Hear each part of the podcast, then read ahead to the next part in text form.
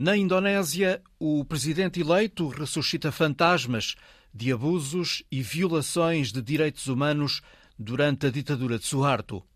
Gastos astronómicos. Em 2023, registrou-se uma corrida às armas sem precedentes. De acordo com o relatório anual do Instituto Internacional de Estudos Estratégicos, o mundo está efetivamente mais perigoso e inseguro. A Europa precisa de reforçar os orçamentos militares.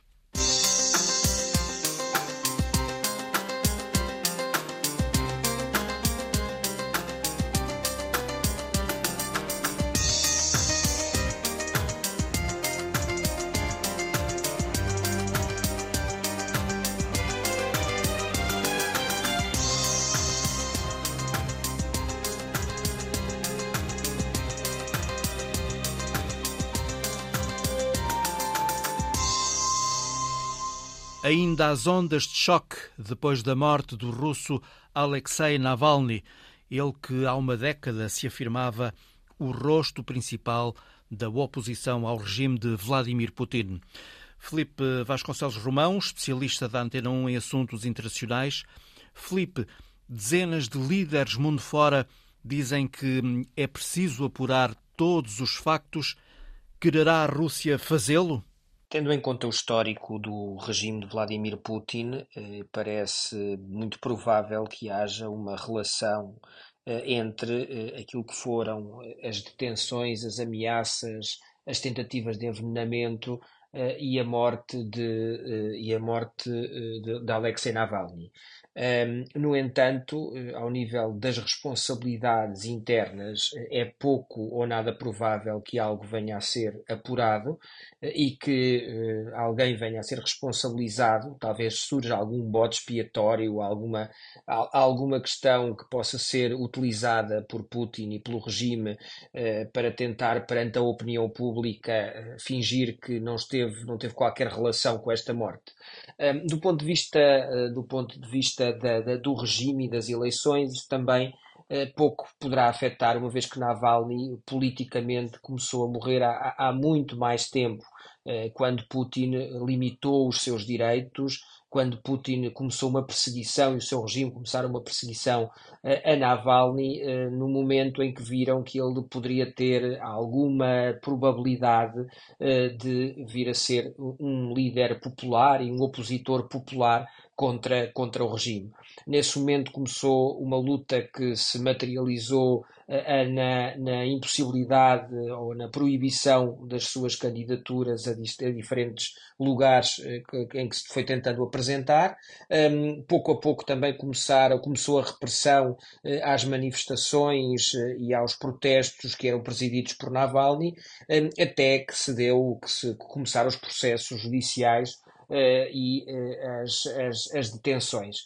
Um, é pouco provável, uma vez que a opinião pública hoje russa hoje está muito moldada àquilo que é uh, o regime, àquilo que é a vontade do regime e, sobretudo, uh, àquela que é uh, o contexto internacional, com uma guerra na Ucrânia, com uma invasão da Ucrânia sob pretextos relacionados com a identidade russa, com a proteção, com a segurança dos russos uh, e essa, essa realidade acaba por presidir e por condicionar também a, a opinião pública uh, russa, uh, que não parece vir a, a, pôr em causa a, vitória de Putin, uma vitória que, mesmo que as eleições transcorressem com transparência, muito provavelmente seria, seria sua, tendo em conta todo aquilo que é o histórico e tudo aquilo que foi feito anteriormente para manter eh, e para consolidar esse poder eh, e para reprimir todos aqueles que se opusessem a esta nova, a esta nova Rússia, a, este, a esta nova organização de poder que Putin começou a estruturar quando chegou quando chegou primeiro a primeiro-ministro no final de 1999 e depois a presidente da Rússia no início de 2000, quando sucedeu a Boris Yeltsin. E como fica agora a oposição na Rússia? A oposição na Rússia é hoje, sobretudo, eh, um fenómeno eh, para o exterior consumir eh, e para se desenvolver a partir do exterior, tendo em conta que, a nível interno, nem sequer já aquilo que era a oposição consentida como o caso do Partido Comunista da Federação Russa de Gennady Zyuganov, tem uma expressão eh, eleitoral digna de nota e uma expressão política digna de nota. Portanto, em termos práticos, o que assistimos hoje é um, uma, um domínio avassalador por parte do regime, domínio esse que se consolidou com a guerra, com a invasão da Ucrânia e com aquilo que é uh, a construção, o discurso hoje que o regime tem em torno deste processo transcendental para, para, para a sua existência e que, uh, por arrastamento, procura que seja também transcendental para a existência da própria Rússia. Um, a nível externo, de facto, o Navalny tinha uma grande projeção, uma grande visibilidade.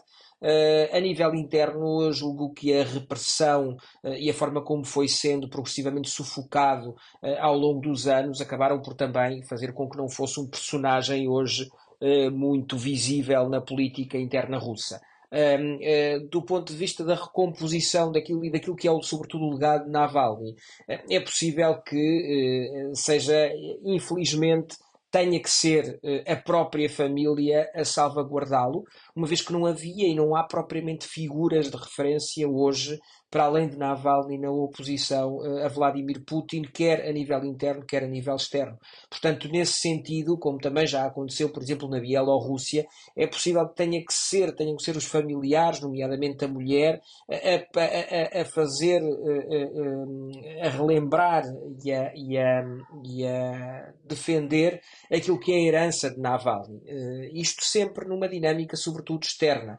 Eh, eh, porque eh, do ponto de vista interno, fazer política na Rússia contra ou crítica em relação ao Kremlin, como fazer jornalismo na Rússia contra ou crítico em relação ao Kremlin, é cada vez mais difícil, se não mesmo impossível, e a perspectiva que há a curto, médio e médio prazos não eh, faz ver nada de muito melhor eh, que permita uma, uma reversão desta situação. Felipe Vasconcelos Romão.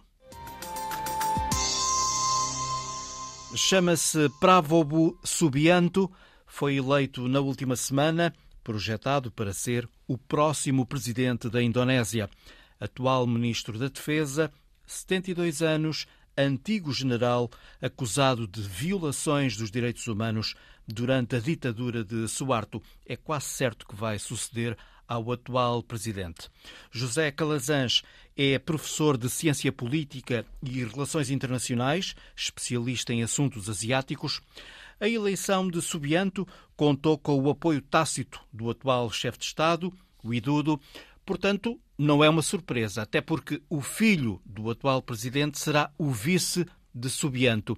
O que lhe pergunto é se isto levanta dúvidas quanto à solidez do sistema democrático da Indonésia. A mim não me surpreende, eh, porque tenho sido há 40 anos um observador atento eh, à Ásia do Sul, à Ásia Central e ao Sudeste Asiático por variedíssimas razões e em vários campos de investigação. E, portanto, não me surpreende não é porque eh, a democracia não seja eh, uma ave rara no Oriente. É, e há de ser sempre. Eh, é para nós. Mas não podemos considerar espanto, a, democracia na Indonésia hoje uma democracia uh, consolidada, digamos?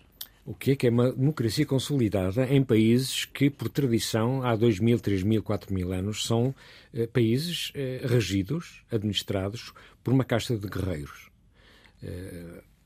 Na história da Ásia, eh, a primeira vaga eh, colonial, digamos assim, foi através de uma expansão hindu que se espalhou pela Ásia do Sul.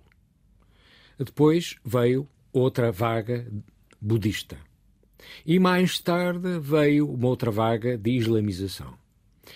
Qualquer uma destas três teve sempre castas guerreiras. E, portanto, aquilo que se passou durante milhares de anos na Índia com os kshatriya, que são os guerreiros, a dirigirem os vários rajados, é, é uma prática que tem a ver com pais, filhos, avós, é uma tradição de família em que é natural que, dentro da mesma família, os guerreiros assumam as chefias de uma nação. Portanto, a mim não me espanta porque eu isso faz parte da cultura. É uhum. mesmo assim. Aqui choca-nos, porque a nossa democracia tem um fácias eh, democrático, republicano, eh, quer dizer, liberal, em que o cidadão vai às eleições, fala umas coisas, convence o povo, é bem ou mal elegido e depois logo se vê, segundo a praxis, se realmente o voto foi em vão ou não. Mas no Oriente não é bem assim. O Oriente esteve habituado, principalmente até hoje, desde o final da Segunda Grande Guerra, a utilizar um modelo ocidental de democracia como uma forma de marketing, sem, no entanto, as democracias como modelos ocidentais terem realmente a sua aplicação ipsis verbis na governação destes países. Portanto, é isso que nós. Portanto, é uma democracia musculada, digamos Muito assim? musculada, uhum. muito musculada, porque, vejamos, no caso da Indonésia, estas escolas generais, que vêm desde, principalmente desde a independência, desde que a Indonésia se tornou livre da colónia holandesa, principalmente dessa altura, e depois principalmente segundo, eh, a partir da, da, Segunda Guerra Mundial, passaram a ser eh, treinados pelos Estados Unidos. Portanto, toda esta escola de eh, generais vem eh, de um treinamento de generais segundo a forma e o formato americano. E porquê? Porque temos, de, para percebermos esta, esta história toda, temos de perceber porque é que os, os americanos ficaram tão interessados na Indonésia. Vem do período do final da Segunda Guerra. Os japoneses tinham ocupado a Indonésia, tinham ocupado também, ou tentado ocupar, a Birmânia, e, de facto, o que acontece? Acontece que. Eh, porque é que os japoneses eh, estavam tão interessados na Indonésia? Por causa do petróleo. Porque a máquina da guerra só funciona com petróleo. Uhum. É? Os tanques, os aviões, os barcos. Portanto, nesta altura, a fonte maior de acesso é? aos postos de petróleo é a Indonésia. Estava a falar de generais e aqui temos mais um general que vai ser presidente deste país, o general Subianto. Um, como é que olha para este homem? Um homem com uma história um bocadinho conturbada, eh, para, para não dizer bastante. Como é que olha para ele? Acima de tudo, foi, foi treinado como guerreiro. Nasceu numa família de gente ligada ao exército. Vem nessa tradição oriental dos guerreiros.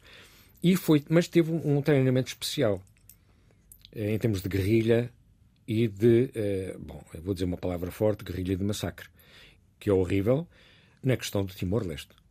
Ele esteve por detrás da arquitetura do massacre sobre as populações de Timor-Leste. E cumpriu a sua tarefa, porque eu tinha sido treinado para isso. Ele agora vem dizer assim: ah, vocês têm medo de mim, mas olha que eu sou simpático. Não veem? Eh, ele disse isto em público. Uhum. Quer dizer, as pessoas lembram-se dele, mas ele disse: não, eu já abdiquei dessa vida. Claro que não abdicou, isso é um marketing eh, nenhum guerreiro no Oriente abdica ele esteve, foi. Ele esteve à frente, foi general responsável pelas Forças Especiais Indonésias, as uh, temidas compassos. Exatamente, hum. exatamente. Portanto, são operações de combate e de intervenção rápida. E, portanto, utilizam técnicas uh, que não, não se pensa duas vezes, é logo. E foi isso que nós observamos no palco das operações em Timor-Leste. Portanto, quando se fala uh, em violação dos direitos humanos, este homem. Uh... Passou por aí. Nós dizemos violação de direitos humanos, essa gente, quando está no exercício das suas funções, e numa tradição, que é a tradição oriental, é, isso é um, um fator menor. Nem se pensa nisso. Porque a forma como esta gente vê o ser humano não é da mesma maneira como nós nos vemos a nós no Ocidente. Não, a vida tem um outro valor. Uh, mesmo espiritualmente, em termos religiosos, eles encaram a vida de uma outra maneira. Embora eles sejam maioritariamente islâmicos, não é? Muçulmanos, mas mesmo assim têm uma forma de ver diferente porque estiveram durante muito, muito tempo sob a tradição hindu e budista, onde ainda existe população uh, que segue uh, as duas religiões. Não se esqueçamos que ele foi treinado, teve um treinamento exaustivo enquanto uh, nas tropas especiais nos Estados Unidos, mas também foi treinado para fazer o uso, a seu tempo, das melhores tecnologias, porque a preocupação dos Estados Unidos sobre o controle do Pacífico parte, essencialmente, de ter boas relações com os países do Pacífico e do Índico Oriental. E a Indonésia é um dos principais.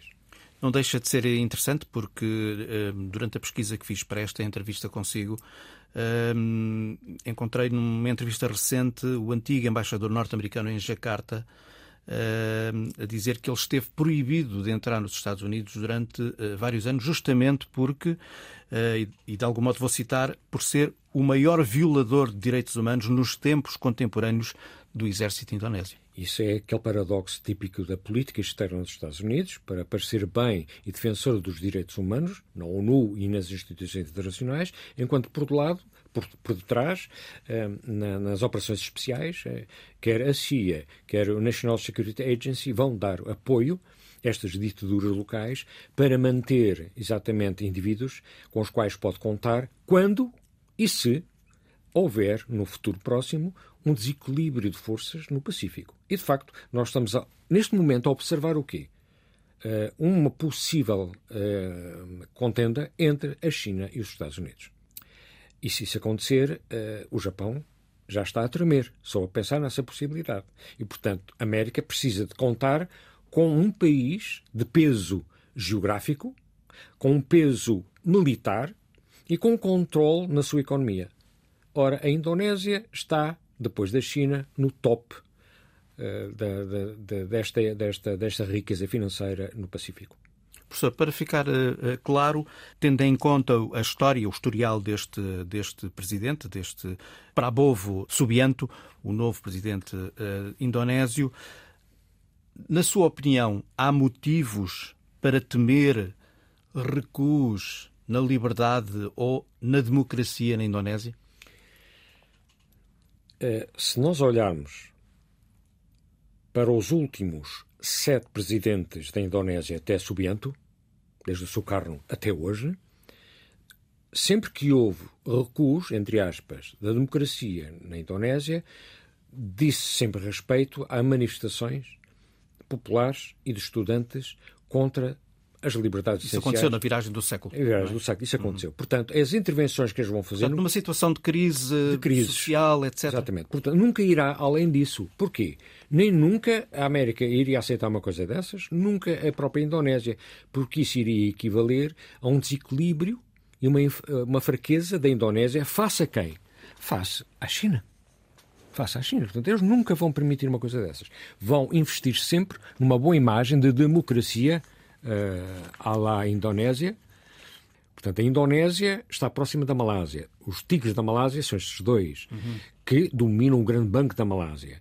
E, portanto, é este, este, o mar da, da Indonésia, hum, o mar de Sonda, é um mar rico não só em petróleo, como em minerais. E esses minerais ainda não começaram a ser explorados. E é extremamente importante. Portanto, a indústria tecnológica, a indústria de peso da Indonésia está nos níveis altíssimos. Se acontecer algo à China, ao Japão, à Austrália, eles são autossuficientes.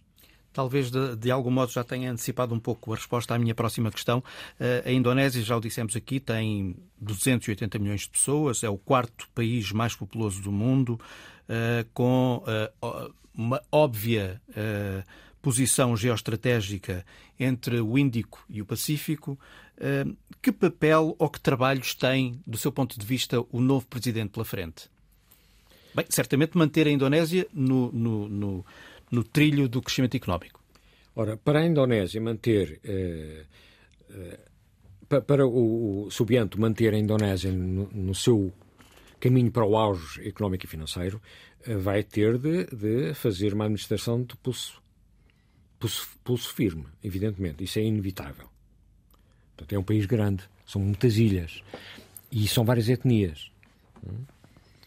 Uh, e tem várias religiões, não é? É só o, o, o, Islão, é o hinduísmo, é o budismo, também tem cristãos, várias. várias uh, e no, e no, meio de tudo isso tem que tentar manter as linhas mestras bem, para lhe garantir a popularidade, pelo menos, do. do é, tem que manter a popularidade, porque o grande desafio do Subianto vai ser a China. No dia em que a China ocupar ou integrar Taiwan, toda a estrutura, todo o equilíbrio do Pacífico muda de um dia para o outro. E, portanto, uh, o Subianto, sendo general, sendo um estratega, ele já está a fazer contas quando isso acontecer. Daqui a um ano? Vai acontecer quando? É? Portanto, uh, isso vai ser bastante interessante. Outra, outra questão importante é que, eu, embora o petróleo seja ainda um elemento importante na indústria do mundo, e na indústria militar, justamente porque os motores funcionam com, uh, com sucedâneos do petróleo.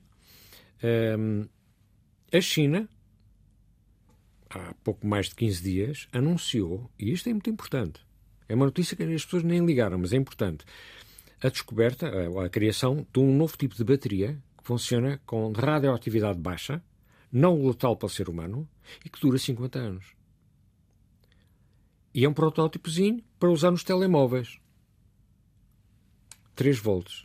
Ora bem, quando uma grande empresa ou um grande país como a China diz, anuncia mundialmente, nós descobrimos isto e vamos comercializar, é porque eles já têm um protótipo maior. Imaginemos esta bateriazinha, 220 volts. E isto entra na discussão e no diálogo do equilíbrio político, militar e económico do Pacífico e do Índico. José Calazans, especialista em assuntos asiáticos, professor na Universidade Lusófona. No ano passado, 2023, as despesas militares globais totais atingiram 2,2 bilhões de dólares, um número astronómico, resultado de um aumento de 9% em relação a 2022, sendo que este ano, 2024, com base nos compromissos já anunciados publicamente, tudo indica que a despesa para a corrida às armas volte a crescer. Estes números foram divulgados na semana passada no relatório anual do Instituto Internacional de Estudos Estratégicos, com sede em Londres. Para nos ajudar a perceber melhor este relatório, está connosco o Major-General Agostinho Costa.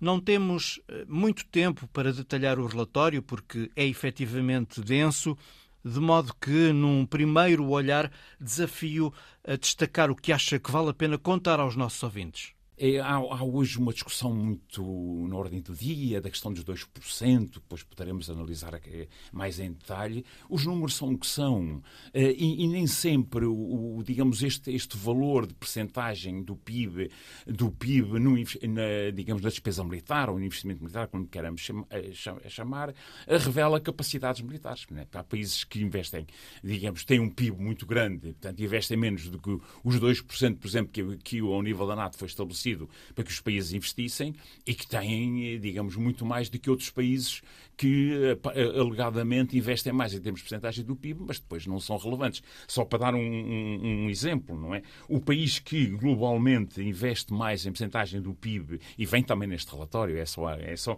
é Oman, que investe, Oma. Uhum. investe, portanto, isto não tem relevância nenhuma, investe 5,9% do PIB, não é?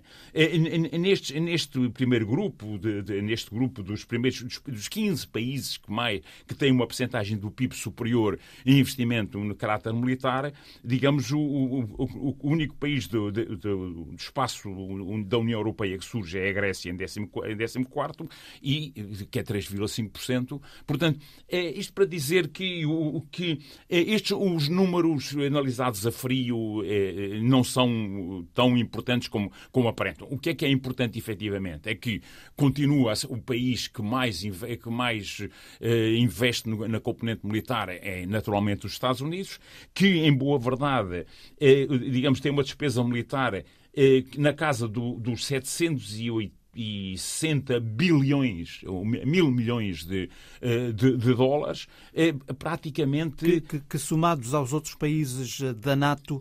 Ehm, dá, mais, dá mais de metade dessa quantia, dá, os tais 2,2? Dá, dá claramente. metade. Aliás, os Estados Unidos têm um, têm um gasto, um investimento no plano militar superior aos, aos uh, 13, aos 12 países que o seguem que mais, que mais gastam, não é? Uhum. Portanto, somando todos os 15 países a seguir, dá 800 e qualquer coisa eh, milhões, eh, eh, mil milhões, perdão. E, este, e esta despesa não é, o, digamos, o ecossistema securitário todo, porque se formos ao ecossistema securitário, segundo algumas fontes norte-americanas, andará no, naquilo que chama-se um trilhão porque se, eh, se for somado à questão do, das informações, da própria segurança interna, etc., a despesa securitária nos Estados Unidos é, é, é globalmente uma coisa muito, muito grande.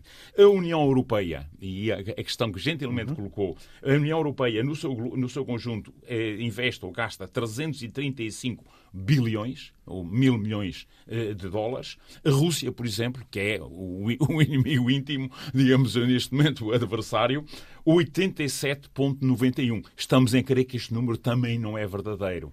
Não, não, porque um país que tem as capacidades da Rússia, nomeadamente ao nível de satélites, ao nível nuclear, etc., 87 não nos parece muito. Sr. General, já confirmamos que as, pouco, as despesas da NATO de defesa uh, representam então mais de metade dos, do, do, do, do, total global, portanto 2,2 bilhões de dólares, e confirma-se também nesse relatório que a guerra na Ucrânia, por exemplo, nos últimos dois anos, empurrou a Europa para esse aumento também das despesas uh, militares?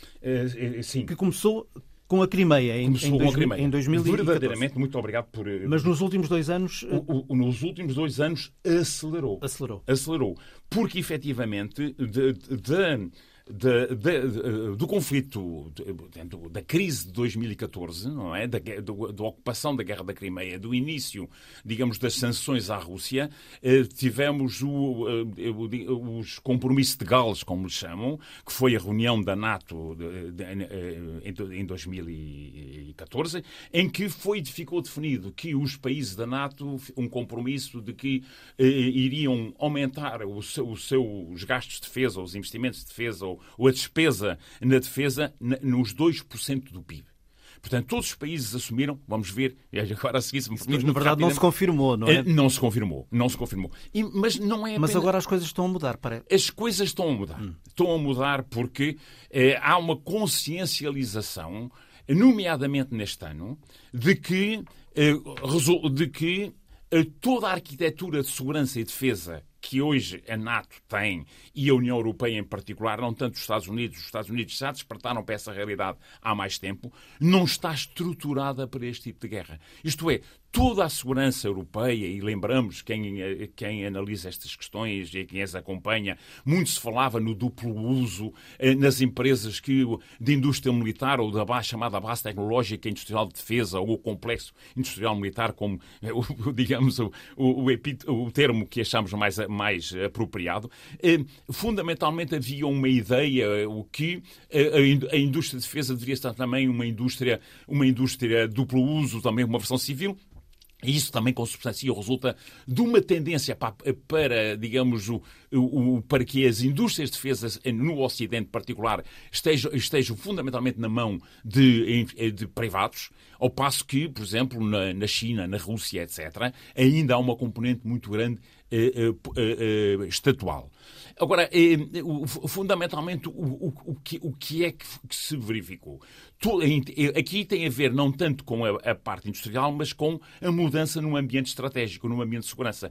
Esta guerra da Ucrânia, que faz, faz dois, dois anos, anos uhum. portanto vai entrar no seu terceiro ano, é, digamos, um murro no estômago para quem no Ocidente planeava as questões e pensava as questões estratégicas. A somar a isso, houve umas declarações muito recentes Sim. de Donald Trump a propósito da questão dos 2%, não é? Como é que o senhor interpreta essas declarações de Trump a encorajar, digamos assim, a Rússia a invadir Estados-membros da NATO que, não, que sejam incapazes de pagar os tais 2% do PIB na NATO? Essa mensagem de Trump é muito típica de quem, de facto, é um mitómano eh, compulsivo. Essa mensagem não é para, não é para, para Putin, essa mensagem é para a NATO. É pá, porquê? Porque é colocar a NATO a discutir o assunto. É colocar a NATO assim, e é pôr uma pressão sobre a NATO. O, o, o, o Trump é um pouco um senhorio abusivo comporta-se como se a NATO fosse, como se os Estados Unidos fossem os donos da NATO. Em certa medida são, mas não convém dizer, não é? O, o, o, qual é a questão? E tem a ver com os 2%. Porque o compromisso de Gales eh, falava em 2% no PIB, mas falava que anualmente, isto é, que 20% desses 2% seriam em investimento militar.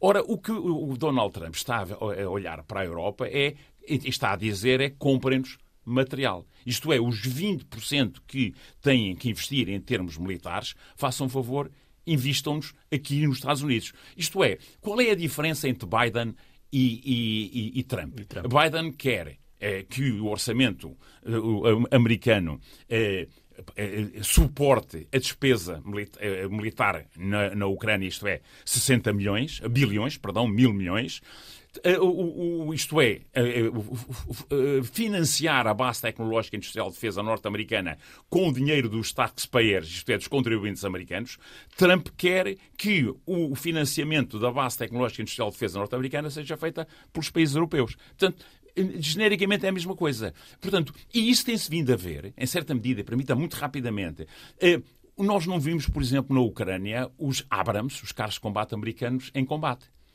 vimos sim os Leopard. Uhum. E os resultados não foram brilhantes. Isto é, quando um país for comprar carros de combate, naturalmente vai, vai comprar onde? Os Estados Unidos, Estados Unidos. não é? Já vimos, por exemplo, que havia uma intenção na União Europeia da construção, do, da, da, da, do desenvolvimento de, uma, de um consórcio europeu de, um, de uma aeronave de combate de quinta geração é já praticamente abandonada. Todos os países da União Europeia estão a comprar os F-35, que é só o avião mais caro de sempre. Portanto, é, em termos de defesa aérea, a União Europeia também tem defesa aérea, tem os, os, os Iris-T, os, um, todo um conjunto. Mas o que é que vemos fundamentalmente? Patriot, NASAMS, etc. Fundamentalmente é uma questão de negócio. Portanto, é falando e toda esta esta digamos este, este, este toda esta especulação, uh, tudo isto tem a ver fundamentalmente com a intenção de, de Trump de vender material ou de obrigar ou, ou, fazer bullying, que é o que está verdadeiramente com a deselegância que é própria de, de Trump, mas com, uh, fazer bullying sobre a União Europeia, bullying sobre os países europeus para adquirir material. Com Trump só há uma vantagem, é que sabemos ao que é que ele vem. O que é certo é que a Europa tem, de facto, de fazer alguma coisa nesta matéria. Já está a fazer, tem. ou pelo menos já tem essa consciência, como disse há pouco? É porque estamos em crer que sim. Estamos em crer que sim, porque, porque as realidades. Acha que no final deste ano vamos ter outros resultados? É difícil. É, difícil? é muito difícil. É muito, muito difícil por resultados em termos operacionais no terreno. Operacionais não é? terreno. Porquê? Porque é a transformação de um sistema. A parte securitária é um sistema, naturalmente. Nós tivemos 20 anos preocupados com uma ameaça: o terrorismo o ciclo, o ciclo securitário transitou da preocupação eh, terrorista, do terrorismo jihadista, fundamentalmente, internacional, etc., para operações de alta intensidade. Ora, nós, primeiro, todo, todo o sistema de segurança eh, eh, ocidental estava direcionado para, para essa ameaça. Neste momento, está, está a ser redirecionado para outro tipo de conflito, para conflitos eh, convencionais de alta intensidade. Ora, a, a, base tecnológica industrial de defesa ocidental está na mão de privados. E, e é, isso é para ir a, a responder à, à, questão que nos colocou, que gentilmente colocou. É já para o ano? Não. Porque tem que haver uma consciencialização, tem que haver uma decisão política para se passar por uma economia de, de, de, guerra, mas para uma economia direcionada para um, uma preocupação por um lado, na reindustrialização, porque lembramos da pandemia, em que vimos a senhora Vanderlei dizer, pois, nós as máscaras, os ventiladores, vem tudo da China, não é? Os quadricópteros que os ucranianos utilizaram inicialmente eh, para combater contra os russos, chineses, não é? Até os Muji, que são aqueles de longo alcance, chineses, são uh, comprados pela internet, se necessário, não é? Portanto, é, é, é, é a consciencialização da necessidade de reindustrializar o, o, o, Ocidente com a preocupação de que a base tecnológica industrial está na mão de privados e os privados fazem sempre aquela questão. Qual é uh, o retorno do investimento que fazemos? Qual é a, daí a, a consciencialização da necessidade de incrementar a capacidade militar e em certa medida, como isto concluía, a intenção de que reindustrializar a Europa pela via militar. Vamos ver. O Major-General Agostinho Costa com os destaques do último relatório sobre defesa e armamento no mundo. Dentro de pouco mais de cinco semanas, dia 25 de março, Donald Trump começa a ser julgado num processo crime. O caso remete para 2016, remete para a compra do silêncio da atriz pornográfica Stormy Daniels. Além desta acusação, Trump enfrenta outras três acusações criminais e continua na pole position para ser candidato republicano às presidenciais. Nas sondagens, mantém-se à frente de Biden. A idade de ambos levanta questões sobre o grau de lucidez e rapidez mental exigido a um presidente. Jorge Botelho Muniz é diretor de Estudos Europeus e Relações Internacionais da Universidade Lusófona, é um espectador atento sobre a situação que se vive na América. Como é que olha para este momento político? Os Estados Unidos da América, no fundo, estão a fazer uma enumeração de situações e de problemas e de questões judiciais que estão em cima da mesa. E se em Portugal se tem falado da judicialização eh, da política, aí nos Estados Unidos da América tem havido isso com muita força e com muita intensidade e tem sido, no fundo, uma arma de arremesso muito forte para procurar, no fundo, descredibilizar alguns dos candidatos. Mas repara uma coisa: até quando depois é, o Poder Judicial não consegue avançar mais, porque os casos contra Trump não têm avançado o suficiente para depois impedir que ele realmente seja depois o candidato republicano, o candidato oficial pelos republicanos. Depois vêm outros argumentos que entram em ação. Ainda há pouco referiu também a questão da eventual debilidade mental, psicológica de Joe Do Biden. Presidente Biden, sim. Como é que Biden se consegue defender desse argumento? É Indo para uma conferência de imprensa e dizendo eu estou bem, eu tenho memória, eu estou bem, eu tenho memória, e depois no meio disto ainda diz que Sisi é o presidente do México. Portanto, trocam-se os argumentos, trocam-se os argumentos judiciais por aqueles onde se poderia haver, onde poderia haver defesa, por aqueles onde não consegue haver defesa, como por exemplo esta questão uh, psicológica de, de Biden e a questão da memória de Biden. Portanto, é um contexto de tensão que não é só no panorama político, é também no panorama judicial, como, como dá para perceber. É como tem sido ao longo dos anos, um momento de grande polarização. E temos depois o reflexo disso a nível político verdadeiramente no Congresso norte-americano. E em particular com as ajudas norte-americanas para a Ucrânia, para o Médio Oriente e depois também o dinheiro que vai ser canalizado para o Indo-Pacífico. Estamos a nove meses das eleições presidenciais eh, nos Estados Unidos. Eh, tudo indica, a não ser que surja alguma surpresa, que hum, poderemos ter a tal reedição presidencial Biden-Trump. Uh, a ideia de ter dois presidentes na corrida muda o quê? Não sei se muda, mas, mas são, traz sinais de alerta, no mínimo. Pelo menos por uma falta de vitalidade. De Desde logo a, idade com... de ambos os candidatos? É, podemos ir para a questão da idade. Trump Porque parece... na América começa de facto a ser uma questão, não é? E tem de ser uma questão, obrigatoriamente. Convém perceber se os candidatos estão fisicamente aptos, psicologicamente aptos, mentalmente aptos, para, no fundo, serem os líderes uh, da principal potência económica militar do mundo. Portanto, é natural que isso seja uma preocupação, tanto nos Estados Unidos da América como em qualquer outro país. Mas mostra, acima de tudo, uma grande falta de vitalidade de uma das principais democracias do mundo. Estamos a falar de cerca de 330 milhões de habitantes como é que é possível em quatro anos não terem encontrado alternativas democráticas melhores. E, aliás, muitos americanos o que têm dito é que Biden ou Trump será, no fundo, o menos mal eh, que podem encontrar. Portanto, vemos aqui pelo menos uma grande falta de vitalidade, mas há. Este parece que é a primeira vez em mais de meio século que há realmente dois presidentes que vão à reeleição. e que vão a essa reeleição com base naquilo que eu disse ainda há pouco vão em busca da alma da América, sendo que a alma da América que um defende é antagonicamente diferente da alma da América que o outro também, que o outro também defende. E outra ideia que eu gostaria de colocar aqui tem a ver com esta ideia de que Trump pode ter perdido, mas o trumpismo não morreu. E quer Trump depois não fosse candidato, o movimento trumpista manter-se-ia. Mesma coisa que aconteceu no Brasil. Isso quer dizer que ele está destinado a ser o candidato republicano? Hum, tudo indica que sim, não é? Hum, e, e pode de facto vencer as eleições? ele é e está destinado, ou predestinado, aliás, predestinado. a ser o candidato republicano novamente e a ganhar novamente as eleições, porque ele tem, no fundo, uma missão divina que lhe foi encomendada. Estes líderes de cariz populista têm esta ideia sempre de que há uma mão divina naquilo que é o seu percurso. Portanto, Trump tem esta ideia da predestinação, em que o seu movimento ultrapassa-o, mas precisa de ser também consubstanciado, consubstanciado nele. Uh, bem, é assim, a nível. Ele ainda é pré-candidato, como sabemos. Uhum. Uh, mas ao nível do Partido Republicano, a diferença dele é absolutamente esmagadora para a segunda candidata. Ele anda a rondar os 80% enquanto a segunda candidata eh, está nos 15, 16%. Portanto, a diferença é absolutamente esmagadora. E as últimas sondagens que vi, em particular do Economist, estão a colocar Trump à frente de 2 pontos percentuais ainda de hoje, eh, do dia 16 de, de fevereiro. De... Que é o dia que estamos a gravar. Estamos a gravar, exatamente. Há uma diferença de 45 para 43 para Biden, 45 Trump, 43 Biden. E aliás, as diferentes sondagens têm saído desta disputa eventual entre Trump e Biden aponta para uma diferença sempre entre 3% e 6%, vitória para Trump. É por isso que Kamala Harris, a vice-presidente de Biden, já veio dizer que está pronta para o que for necessário. Ou seja, até por conta daquilo que disse anteriormente, se Biden está ou não capaz psicologicamente, mentalmente, a nível da sua memória. Mas não parece ser uma pessoa propriamente querida até dentro do seu próprio partido. Kamala Harris teve muitas dificuldades porque esteve embrulhada durante este seu mandato em questões que tinham a ver essencialmente com a dimensão racial e muitas discussões e muitos debates internos sobre isso e teve pouquíssima projeção a nível depois nacional e em particular a nível internacional.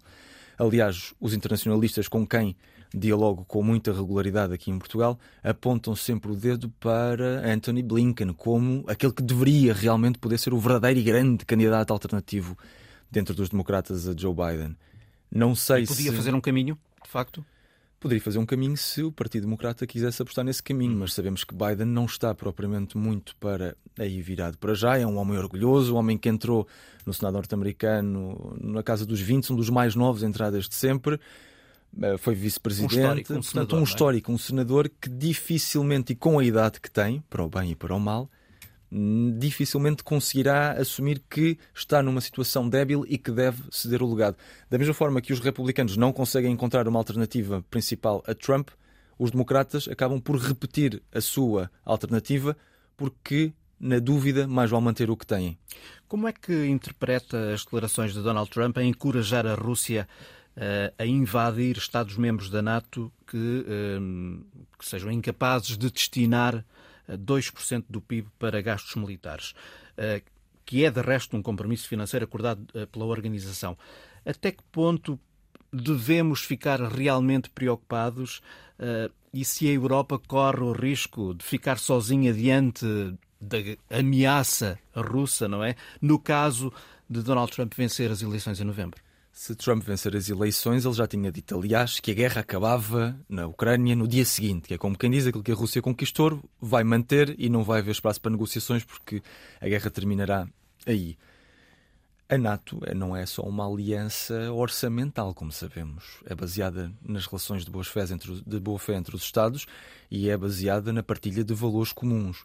Portanto, colocar meramente a questão orçamental como um elemento é quase como se tem dito Trump tratar a NATO como se fosse a máfia, ou seja, como se ele fosse o Godfather, ele é o padrinho em que lhe pagam para ele garantir a segurança destes seus aliados, o que é uma imagem um pouco bizarra. Mas o que mais me preocupa efetivamente não é se efetivamente Trump vence e depois há aqui uma mudança, porque com Trump haverá pelo menos uma mudança a nível da estabilidade da aliança e da previsibilidade do apoio norte-americano. Como, aliás, houve também no primeiro mandato. Exatamente. Dele. A questão é se o Biden 2.0 ou o Trump 2.0, ou quem quer que venha eventualmente no lugar deles, mas em princípio Biden ou Trump, se ambos não têm já esta ideia de que no longo prazo a visão estratégica e geoestratégica norte-americana está no Indo-Pacífico e no Pacífico Sul, no Pacífico Ocidental ou seja, no fundo, reorientar os meios e as estruturas que estão na Europa e no Médio Oriente para essa região em que, independentemente de ser o democrata ou ser um republicano a vencer, que a Europa acabará por ficar Onde os um Estados pouco... Unidos têm também muitos aliados nessa região. É? Exatamente. Portanto, há uma ideia de, de reorientação que será eventualmente um pacto já bipartidário, mais ou menos assumido, e que já tinha vindo, aliás, com Obama anteriormente, que no fundo é para a disputa onde os Estados Unidos acham que o mundo se está a desenvolver. Ou seja, os Estados Unidos, de alguma forma, olham para esta disputa na Europa entre duas Europas velhas, a Europa Central e Ocidental e a Europa Soviética ou pós-soviética, que é uma batalha que cheira a mofo para os Estados Unidos da América. É uma batalha entre as Europas decadentes, as Europas do passado. Os Estados Unidos estão a apontar as baterias para o futuro e precisam de ter esquemas de segurança no local onde acham que esse futuro Mas vai esse ter. Esse futuro que nos está a falar tem a China ali pelo meio a China e a Coreia do Norte, uhum. com a dimensão nuclear e com a ameaça. Agora aliados, aliados da Rússia. Agora aliados da Rússia, como a China também instrumentaliza a Rússia enquanto sua aliada, quando, durante a Guerra Fria, sabemos que não eram propriamente Rússia e, e China os melhores amigos e os melhores aliados, mas as relações internacionais são feitas de interesses e se os interesses dos chineses agora são de algum modo também alguns dos interesses russos, nem que seja energia barata, que sabe bem a toda a gente, comprar energia barata para a economia funcionar também ela de forma mais barata, é natural que haja estes, estes alinhamentos. Mas se efetivamente com o Biden 2.0 ou Trump 2.0 houver esta reorientação, parece-me efetivamente que a Europa vai ficar mais sozinha naquilo que tem a ver com o confronto mais direto com o seu principal adversário sistémico, que é a Federação Russa, efetivamente. Ou seja, os europeus podem não conseguir preencher a falta caso falte, por exemplo, o fornecimento uh, de armamento americano à NATO. Os europeus têm dificuldade em até cumprir os seus compromissos, passa a redundância, com a Ucrânia, ao nível das munições e de um milhão de munições que tinham de ser entregues. A Europa tem dois grandes problemas estruturais, digamos assim. A primeira é ter-se pensado enquanto continente do pós-guerra, em que a guerra já tinha acontecido, não se repetia, já estávamos num estádio tão evoluído da nossa civilização que tudo seria resolvido através do comércio, o comércio como ferramenta para a paz, etc.